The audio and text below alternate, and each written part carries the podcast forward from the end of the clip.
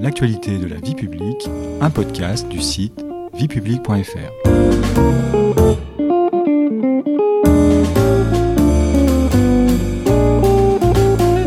Bonjour à tous, bonjour Patrice. Bonjour Stéphanie. Le président de la République a annoncé lors d'un discours prononcé à Belfort en février 2022 sa volonté de moderniser le parc nucléaire grâce au lancement d'un programme de construction de nouveaux réacteurs tout en accélérant en parallèle le développement des énergies renouvelables. Cette annonce constitue un tournant de la politique énergétique française. Voici une nouvelle série de l'actualité de la vie publique consacrée à l'industrie nucléaire. Au sommaire de ce premier épisode, Nucléaire, la singularité française.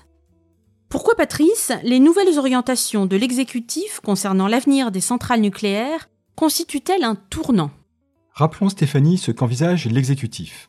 Premièrement, la commande de six nouveaux réacteurs et peut-être de huit supplémentaires selon le scénario retenu, avec une première mise en service prévue à l'horizon 2035. Deuxièmement, la mise à l'étude d'une éventuelle prolongation du parc existant.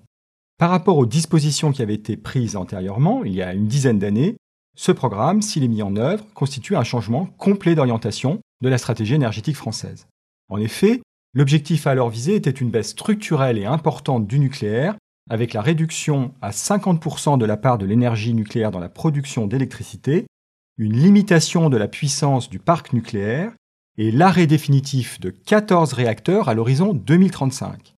À la suite de ces décisions, une page de l'histoire nucléaire française a d'ailleurs été tournée en 2020 avec la fermeture de la plus ancienne centrale, celle de Fessenheim en Alsace. La perspective de ces fermetures figure toujours d'ailleurs dans la programmation pluriannuelle de l'énergie, n'est-ce pas, Patrice? Oui, en effet, Stéphanie, la programmation pluriannuelle de l'énergie, actuellement en vigueur, prévoit l'arrêt de 14 réacteurs. Je rappelle que la PPE définit les priorités d'action de l'État dans le domaine de l'énergie afin d'atteindre la neutralité carbone en 2050. Elle doit contribuer à la baisse des émissions de gaz à effet de serre par des mesures de réduction des consommations d'énergie les plus carbonées, le charbon, le pétrole, le gaz, et par leur remplacement par des énergies renouvelables. La révision de la PPE a lieu tous les cinq ans. La prochaine, qui découlera de la future loi sur l'énergie et le climat, devra donc intégrer les nouvelles orientations concernant l'avenir de la filière nucléaire. Mais quelles sont les raisons qui expliquent ce virage à 180 degrés de la politique énergétique française et cette volonté finalement de relancer la filière nucléaire? Rappelons tout d'abord que la décision française s'inscrit à rebours de la stratégie énergétique suivie par d'autres États européens, en particulier l'Allemagne, l'Italie, l'Espagne ou la Suisse, qui ont décidé en 2011, après l'accident de Fukushima au Japon, de sortir définitivement de l'énergie nucléaire. Alors que trouve-t-on à l'origine de la décision prise par la France de relancer la filière? Deux raisons principales. La première est que comme au milieu des années 70, la France est confrontée à une crise énergétique majeure. La guerre en Ukraine a provoqué une hausse des prix de l'énergie et relancé du même coup, dans de nombreux pays, le débat sur l'indépendance énergétique. Cette crise a été aggravée en France par l'indisponibilité d'une partie du parc nucléaire en raison de problèmes de corrosion nécessitant des opérations longues de maintenance. Cet arrêt prolongé de plusieurs réacteurs a fait baisser la production d'électricité à son plus bas niveau depuis 1988. Et quelle est la seconde raison? La seconde raison, Stéphanie, c'est le défi considérable posé par la lutte contre le changement climatique. La France s'est dotée d'une stratégie pour l'énergie et le climat, qui définit la feuille de route du pays pour atteindre la neutralité carbone d'ici à 2050. Cette stratégie comprend plusieurs volets, notamment la PPE, dont nous venons de parler, mais aussi la stratégie nationale bas carbone. Cette dernière est elle aussi, comme la PPE, révisée tous les cinq ans. La prochaine version de la stratégie nationale bas carbone, la troisième depuis son adoption en 2015, devra intégrer à la feuille de route de la France un objectif supplémentaire ambitieux qui a été fixé par la Commission européenne en juillet 2021 de réduire de 55% les émissions de gaz à effet de serre à l'horizon 2030 par rapport à 1990. L'énergie nucléaire présentant l'avantage d'émettre peu de dioxyde de carbone, ce serait donc une solution efficace au regard des objectifs de cette stratégie? En effet, Doter le pays de nouvelles capacités nucléaires pourrait permettre à la fois de couvrir nos besoins en électricité et d'atteindre nos objectifs en termes de lutte contre le changement climatique. D'autant plus que la décarbonation de l'économie va nécessiter une diminution drastique de la consommation d'énergie fossile dans les domaines du logement, des transports et de l'industrie, et leur remplacement par de l'énergie électrique, n'est-ce pas Patrice? Oui, la France va être confrontée à une électrification massive des usages dans tous les secteurs émetteurs de dioxyde de carbone, et cela dans un temps très court. Depuis une quinzaine d'années, la consommation d'électricité stagnait, mais les experts estiment dorénavant qu'elle pourrait doubler d'ici à 2050. Afin de couvrir l'ensemble des besoins en électricité, la France va devoir, selon les estimations, être en mesure de produire jusqu'à 60-65% d'électricité de plus qu'aujourd'hui. Le projet de l'exécutif est donc de relancer la filière nucléaire tout en accélérant le développement des énergies renouvelables, dont la part dans le mix électrique reste encore insuffisante. Et combien la France compte-t-elle aujourd'hui de réacteurs nucléaires? Le parc nucléaire français comprend actuellement 56 réacteurs, après la fermeture de Fessenheim en 2020, répartis dans 18 centrales. À titre de comparaison, cela représente plus de la moitié de la puissance nucléaire installée au sein des 27 États de l'Union européenne. En France, la part du nucléaire dans la production d'électricité est prépondérante, avec environ 70% du total. À titre de comparaison, toujours, la part d'électricité d'origine nucléaire dans le monde est d'environ 10%. L'Hexagone possède avec les États-Unis, qui eux comptent 92 réacteurs, un des deux plus grands parcs nucléaires du monde. Mais en pourcentage de la population, la France est le pays le plus nucléarisé au monde. Notre pays occupe donc une place tout à fait singulière dans le paysage électronucléaire mondial.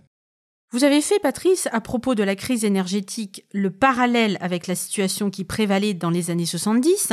Que s'est-il passé au cours de ces années pour que la France lance un programme nucléaire civil? Le premier choc pétrolier en 1973, Stéphanie a provoqué une flambée des prix du pétrole et révélé la forte dépendance de l'économie française à cette source d'énergie. À titre d'exemple, à cette époque, les deux tiers de l'électricité française sont produits avec des énergies fossiles. Afin de renforcer la souveraineté énergétique du pays, les pouvoirs publics ont alors pris la décision d'investir massivement dans le nucléaire. Le 6 mars 1974, la commande à Électricité de France, EDF, de 58 réacteurs nucléaires est annoncée par le Premier ministre Pierre Mesmer. Cette annonce constitue en réalité une accélération du programme nucléaire lancé quatre ans plus tôt avec le projet de construction de la centrale de Fessenheim. Écoutons à cette occasion un entretien télévisé de Pierre Mesmer, Premier ministre, datant de 1974 à propos de ce programme nucléaire civil. Il est vrai que la France n'a pas été très favorisée par la nature en matière de ressources énergétiques. Nous n'avons presque pas de pétrole sur notre territoire, nous avons beaucoup moins de charbon que l'Angleterre ou l'Allemagne, et nous avons beaucoup moins de gaz que la Hollande. Mais notre grande chance, c'est l'énergie électrique d'origine nucléaire. Aucun pays au monde, sauf les États-Unis, ne fait un effort comparable, et il y a là véritablement une des grandes œuvres euh, que nous allons réaliser au cours des prochaines années. Patrice, la France avait acquis depuis 1945 une expertise solide en matière de nucléaire civil, n'est-ce pas? Oui, en fait, la France avait misé très tôt, dès la fin de la Seconde Guerre mondiale, sur le développement de la recherche nucléaire, avec la création le 18 octobre 1945 du Commissariat à l'énergie atomique, le CEA. La recherche a porté à la fois sur les aspects militaires et civils du nucléaire. Concernant le nucléaire civil, l'idée est alors, comme dans la plupart des grands pays industrialisés, d'exploiter les avantages du nucléaire pour la production d'électricité. Avant le lancement du plan Mesmer, les ingénieurs du CEA ont déjà derrière eux une vingtaine d'années d'expérience dans la construction de réacteurs nucléaires. En 1974, le plan Mesmer, qui est le fruit d'une volonté politique très forte, va servir en fait d'accélérateur. Par son ambition scientifique et industrielle hors norme, ce plan est à l'échelle de la France l'équivalent de ce qu'avait été pour les Américains le lancement dans les années 60 du programme spatial Apollo. Pourtant, en dépit des efforts français en recherche et développement, la technologie qui sera finalement retenue pour les réacteurs ne sera pas française, mais américaine. C'est vrai Stéphanie, EDF et le CEA ne sont en effet pas parvenus à mettre au point un réacteur compétitif sur le plan économique. En 1969, la décision a donc été prise de renoncer à la technologie développée en France au cours des années 60, dite UNGG pour uranium naturel graphite gaz, au profit du réacteur à uranium enrichi à eau pressurisée de l'entreprise américaine Westinghouse, qui coûte moins cher tout en étant plus puissant. L'ensemble des réacteurs actuellement en service en France sont issus de cette technologie achetée à Westinghouse et qui a été adaptée aux centrales françaises. Deux prototypes du dernier modèle, le réacteur pressurisé européen, EPR, équipent la centrale de Flamanville, qui n'est pas encore en service. Quant aux six réacteurs du nouveau programme, il s'agirait d'un modèle amélioré de l'EPR, l'EPR 2. Et quel a été le coût du programme électronucléaire français? Eh bien, selon un calcul de la Cour des comptes réalisé il y a une dizaine d'années, le coût du programme a été considérable, environ 93 milliards d'euros pour 58 réacteurs. Mais contrairement à d'autres grands projets industriels, dont les coûts sont à la fin beaucoup plus élevés que ce qui est prévu au départ, ceux du programme nucléaire ont été multipliés par moins de 2 par rapport au budget initial.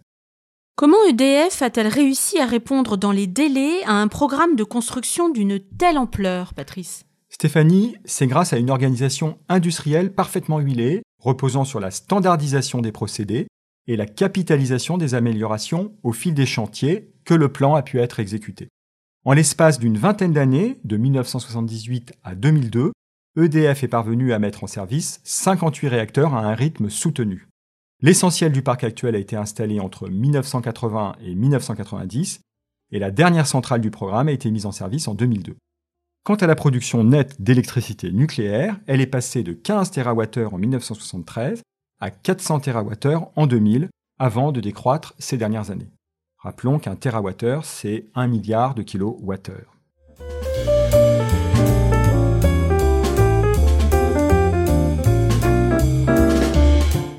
Merci beaucoup Patrice. C'est la fin de cet épisode. Dans le prochain, nous nous intéresserons cette fois au fonctionnement d'une centrale nucléaire et aux avantages mais aussi aux inconvénients que présente cette source d'énergie. Cela promet d'être passionnant. Vous pouvez réécouter gratuitement le premier épisode de cette série sur vos plateformes préférées et notre chaîne YouTube. N'hésitez pas à vous y abonner. Et pour en savoir plus, rendez-vous sur notre site internet viepublic.fr et nos réseaux sociaux. On se retrouve très bientôt. Au revoir Patrice. Au revoir à tous. Au revoir Stéphanie.